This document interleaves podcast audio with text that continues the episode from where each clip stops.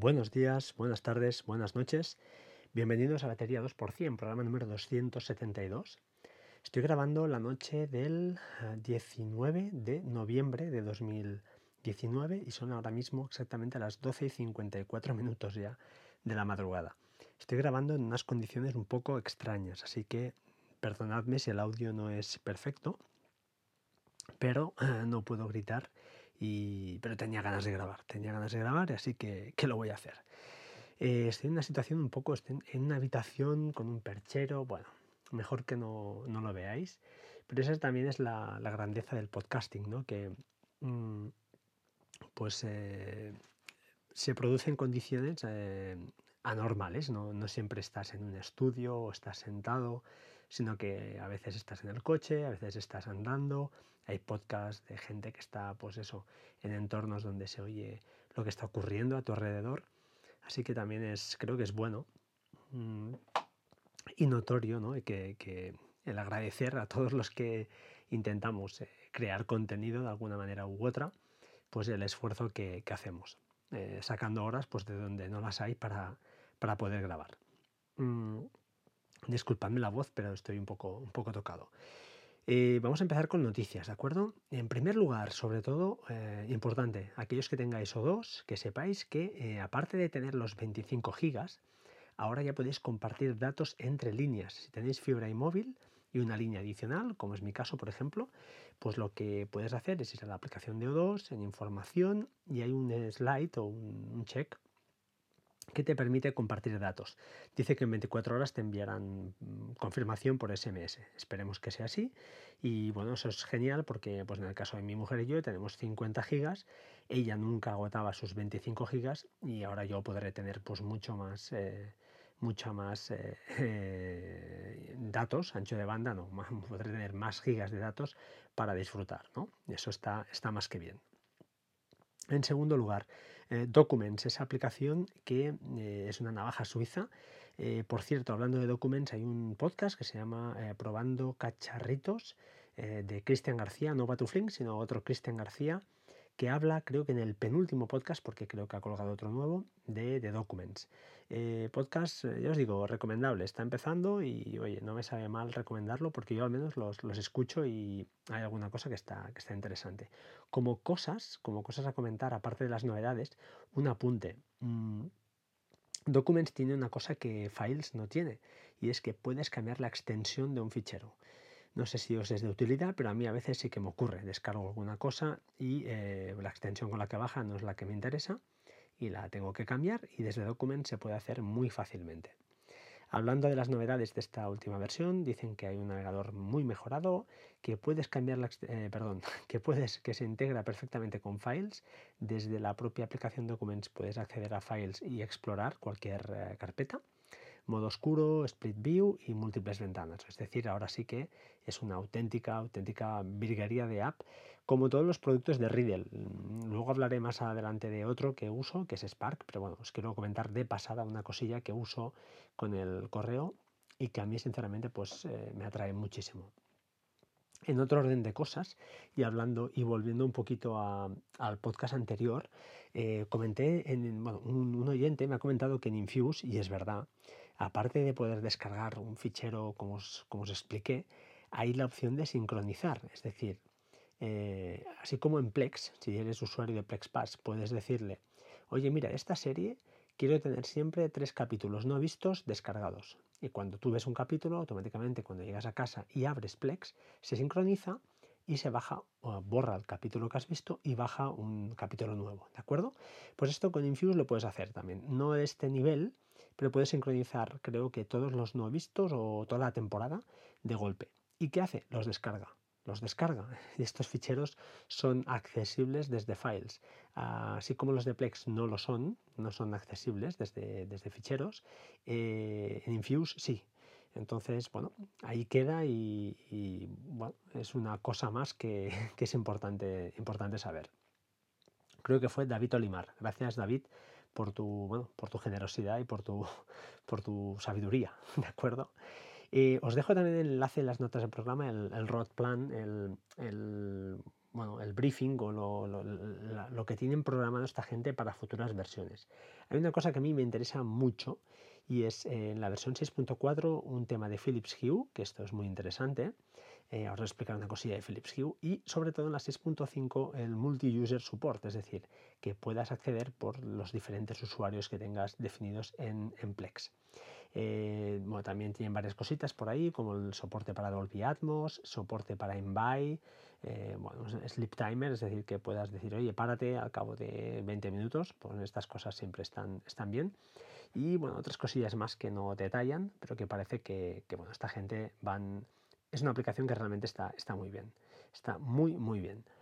Mm, antes de que se me olvide, de Philips, comentar que en, en enero, disculpad, en enero, eh, ya ha salido ya en Estados Unidos, eh, tienen la intención de sacar un, un, aparatito, un hardware, que mediante el cual conectes unas luces, imaginad unas strip, eh, unas strip lights, una tira de LEDs alrededor de la tele, por ejemplo, y este aparatito lo que hará será eh, crear eh, un ambilight, ¿vale? Es decir, si en un extremo de la pantalla hay verde, pues los LEDs de ese lado serán verdes, los de arriba serán, si son amarillos, pues será amarillo, y así. De manera que te dará una sensación de inmersión ¿no? en la película o en lo que estés viendo muy superior a lo, a lo que tienes ahora. Además creo que permitirá pues consolas y extra 4K a 30 frames creo que era. No lo sé, puede ser muy interesante, algunas reviews, mm, no recuerdo ahora mismo el nombre, pero bueno, si buscáis un poquito, seguro que lo encontráis y si a alguien le interesa me lo dice y se lo, se lo detallo, ¿de acuerdo? Volviendo a Plex, volviendo a Plex, comentar un par de cosas que, también, oye, creo que son interesantes de, comentar. La primera es track, eh, track tal como suena, T-R-A-K-T.tv. ¿Qué es track.tv? Track.tv track es un traqueador, un traqueador de, lo que, traqueador, de lo que estáis visionando, de lo que estás viendo. ¿Esto qué es? Pues bueno, está muy bien porque te permite tener un historial de todas las series y películas que has visto a lo largo de, tu vida, casi casi. Y esto antiguamente en Plex se usaba con, o se enganchaba, para que nos entendamos, mediante los add-ons, los eh, añadidos, las extensiones. Esto desde hace un año ya no funciona. Sí que funciona, pero ya no se ha soportado, ¿de acuerdo? Eh, los señores de Plex han decidido, y con buen criterio creo, tirar por la tecnología de webhooks, que esto ya lo expliqué en un podcast, y eh, pues mediante pues esto, mediante los webhooks quieren potenciar este tipo de, como de protocolo, no, sino de, de sistema para que unas aplicaciones se entiendan con otras os dejo, os dejo, hablando de esto, un enlace a Plax, Plax, P-L-A-X-T. ¿Qué es Plax? Pues bueno, Plax lo que te permite es eso. Eh, en vez de tener el add-on de track.tv que enlazaba con Plex, mediante Plax y webhooks, eh, pues consigues lo mismo. Eh, problema, que necesitas PlexPass. Bueno, aquel que lo tenga, como yo, pues perfecto.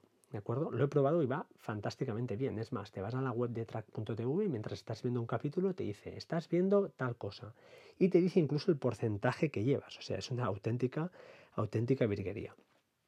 Además os dejo también el enlace a los foros de Plex donde hablan un poquito de todo esto y bueno, os podéis hacer una idea quizá más completa de lo que he explicado yo, yo aquí ahora. Más cosas, más cosas, más cosas. Tautuli, como comenté en el último podcast, y me hizo ilusión que Ángel de YouGeek, si estás escuchando esto, pues me, hizo ilusión que contactara conmigo porque hacía semanas que no hablábamos y me comentó que está muy chula la newsletter, que queda muy chula, que le añadiera él porque él es bueno, usuario eh, invitado de mi, de mi servidor Plex. Y ah, me olvidé de decir una cosa, que esta newsletter es clicable, es decir, si tú recibes el correo y aparece pues ahí una serie, pulsas ahí y automáticamente se te va a Plex, abres sesión y ah, te va a la serie para que tú pues, puedas ver los capítulos o directamente empezar a verla. Una chorrada más, pero una cosita más que está, está más que bien. Eh, bravo por Tautuli, sinceramente, porque está, está más que bien y está genial, ¿vale? Y ahora, y ahora vamos al tema del día que os quería comentar. he escuchado a Pato Flings, he escuchado también por ahí a alguien o he visto algún tuit diciendo que, bueno, me acuerdo que cuando salió iOS 13 todo el mundo se pasó a tareas, eh, nos pusimos todos muy nerviosos. Yo no dije nada, me lo estaba mirando. Yo soy usuario de Things en iOS desde hace tiempo ya, ¿vale? coincidió, coincidió perdón, además con un descuento de la aplicación para Mac y para, para iPad, porque son aplicaciones independientes, la de iPad y la de iOS, la del teléfono, y aproveché para comprar la de la del iPad. Mm, me la jugué, me la jugué, pero realmente creo que he acertado.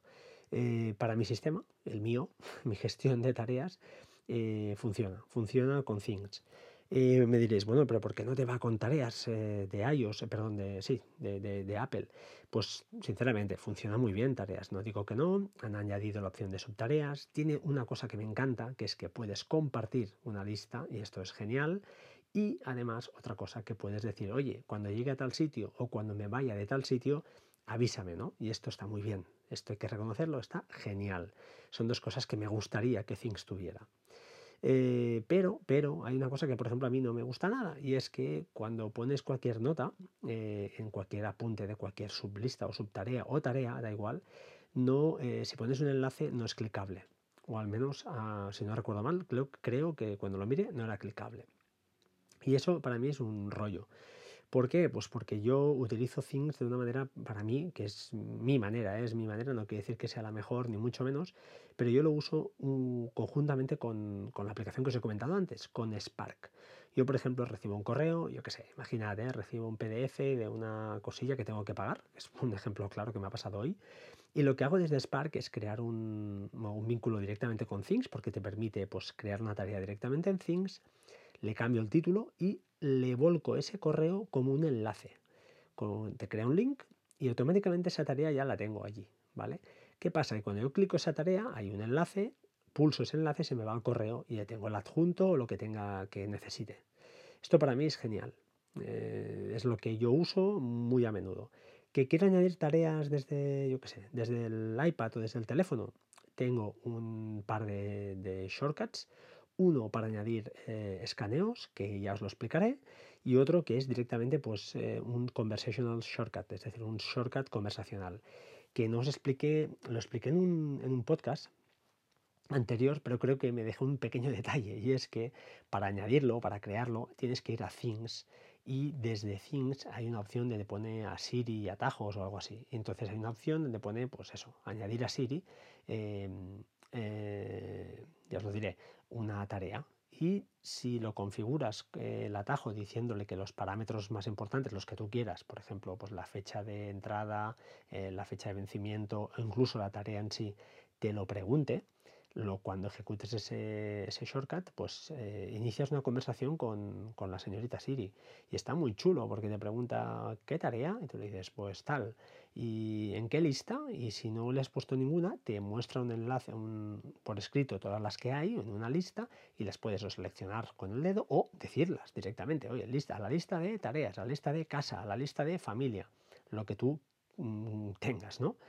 Eh, os dejaré, si puedo, si puedo el, enlace o una explicación a ese, a ese shortcut, si no, buscarla, buscarla en el podcast, no sé qué podcast estaba, pero estaba por ahí. Eh, más cosas que uso con, con Things, pues sobre todo para el iPad. Eh, es una pasada porque visualmente es la mejor aplicación con diferencia de todas. Además te aparecen las citas del calendario y las tareas, que eso es genial. A mí me sale todo y a mí eso me interesa, mm, es lo que yo uso al final. Yo uso calendario para agendar reuniones, citas donde tengo que estar y con Things todas las tareas que tengo que hacer. Imaginad, yo qué sé, eh, a ver, no, no, voy, no hago tareas chorras, lo que no voy a hacer es a sobrecargar de tareas de vaciar el lavaplatos. A ver, esto mm, yo no lo veo, me parece un poco absurdo, pero sí tareas del tipo eh, ir a buscar, yo qué sé, la camisa esta en la tintorería, eh, acordarte de la niña, sobre todo cosas de la niña, ahora, el tema del inglés, el tema del no sé qué, llevar apuntes de no sé cómo, apuntes no, llevar tal historia. Entonces estas cosas sí que, que me, las, me las anoto, sobre todo cuando son a tiempos vencidos, a perdón, a tiempos largos, pues de aquí dos semanas, de aquí tres semanas, que son cosas pues que, que tengo un margen de tiempo, no es a un día, a una hora concreto, sino que, bueno, si no lo hago ese tengo, me marco unas fechas de vencimiento para que eso sí, no se me duerman esas tareas y se me vayan pudriendo y queden ahí en el, en el limbo. Eh, Things además permite múltiples ventanas, como no, en iPadOS. Eh, tiene, ya os lo diré, accesos shortcuts con, teclado. Eh, con Command T te vas a hoy, con Command E creo que te vas a la noche y Command N es nueva, nueva tarea. Esto es súper rápido, es que es fantástico, ya os digo. Además, además, lo bueno que tiene es que hay un mail que si lo tienes guardadito en tus contactos, pues desde cualquier gestor de correo, que aunque no estés en Mac, estés en Windows o te vas a Drive o cualquier sitio, te puedes enviar una tarea directamente desde ahí. Eso sí, no admite adjuntos, no admite cosas raras y creo que está limitado a 2.000 palabras. Bueno, es que lógicamente no, no, las usaré. Pero está más que bien también porque te queda en la entrada y tú a partir de ahí pues lo archivas donde quieras, en hoy, a un día correcto, a un día concreto, etcétera, etcétera, etcétera. Para mí es la aplicación. Eh, no quiero decir que sea la mejor. Mm, creo que visualmente sí, estaremos de acuerdo en que es la mejor. No lo tiene todo, pero sí que me gustó ya en su día la integración con shortcuts que hicieron a través de los esquemas URL, pero ahora con todos los parámetros es una pasada. O sea, crear eh, una tarea o lo que sea desde Things eh, usando shortcuts eh, es muy fácil porque puedes jugar, ya os digo, con, esas para, con los parámetros, con variables y puedes hacer virguerías, entre comillas. Tampoco le pido muchas cosas. Os digo, yo tengo un par solo hechos, uno que es conversacional, pues tengo que usarlo de modo, pues eso, que no me va bien abrir la aplicación, etcétera, etcétera. Y otro que es, eh, pues cuando tengo que escanear, por ejemplo, una, una hoja, una factura o cualquier cosa, ¿no? Lo escaneo y automáticamente tengo un shortcut que lo llamo y lo que hace es subir esta, este escaneo a Dropbox, me genera un enlace y desde ahí eh, me crea una tarea en Things con ese enlace. Eh, este shortcut eh, con el escaneo, el problema que tiene es que utiliza una aplicación de terceros que ya os contaré, pero que se integra en shortcuts, lo explicaré en el siguiente, en el siguiente podcast y que bueno, va muy bien. Yo he estado en la beta ya hace un par o tres de meses y ahora sí, el 13 de noviembre creo salió ya la versión definitiva y no os diré el nombre de momento, pero seguro que muchos lo sabéis y en el siguiente podcast pues ya os lo explicaré. Eh, ya está, creo que ya está, os lo he contado todo. Esta es mi, versión de, de, Things, de notas, de cómo gestiono mis tareas. Y no quiero decir que sea la mejor, ni mucho menos. No, yo no trabajo con contextos a nivel de OmniFocus. Yo creo que estas aplicaciones, que me perdone el señor Emilcar y quien la use, que lo respeto al 100%, están pensadas para gente mm, de otro tipo de, de nivel creo que está pensado para directivos, para gente que su día a día es un conjunto, un conjunto de reuniones. Yo no soy este perfil de personas, tengo un trabajo técnico, pero no me dedico a, por suerte, porque no me gusta, a tener continuamente reuniones, continuamente Skypes, eh, videoconferencias. No es mi mundo, tampoco lo, lo anhelo y mi mundo es otro distinto, con lo cual para mí OmniFocus creo que esta gestión tan bestia de las eh, tareas no es para mí. No digo que, que, no sea buena, pero no es para mí y ya está, no pasa nada. Cada uno pues tiene su rol en la vida y, y, si estás satisfecho con el que tienes, pues, pues ya está, no, no, no hay que darle más, más vueltas. Y ahora sí, me he ido por las ramas, disculpadme os voy a dejar, son las... Uf, las es tarde. Acordaos lo de O2, si sois usuarios, pues fantástico. Eso sí, creo que estoy bastante molesto con el tema de la INE, el Instituto Nacional de Estadística. Ya sé que diréis que ya se viene haciendo antiguamente, que tal y que cual, pero que no den un modo para no em, estar en esa, en esa eh, captación de datos, como ha hecho Vodafone, por ejemplo, pues me parece feo. Al menos uno puede tener la voluntad de decir, oye, viene el señor a mi casa, me quiere hacer una encuesta, pues yo le puedo decir que no la quiero hacer y ya está. Y ese es el mismo tema. Pero bueno, siempre digo lo mismo, prefiero que los datos los tenga Google, que siempre alguien me dirá, ah, es que Google ya lo tiene. Sí, pues yo prefiero que tenga los datos Google que no el Papa Estado. Es una posición, cada uno tendrá la suya, no tengo nada que esconder, también es cierto, pero eh, es peligroso, es peligroso estas cosas porque poco a poco te van quitando derechos y te van quitando privacidad hasta que llega un punto en que, eh, pues como en China, ¿no? a las 10 de la noche te dicen que cortan el internet para los niños porque tienen que ir a dormir porque lo dicen ellos. Pues bueno, pues esto es así y ya está. no sé, cada uno lo, lo verá a su modo, pero bueno, no hace falta polemizar. Sin más, señores, os dejo buenas noches, buenos días para vosotros o buenas madrugadas, buena madrugada por si hay alguien trabajando esta noche y puede tener la suerte, o la suerte, ¿no? Y es, es, oyente del podcast y, bueno, está despierto. Y nada más, eh, que seáis felices, que sí, que ya ha empezado la Navidad, colgaré pronto ya alguna, cancioncilla. En mi casa ya ha llegado la Navidad, ahí lo dejo. Y nada más, que seáis buenos, sed buenas personas y nos hablamos pronto. Chao, chao.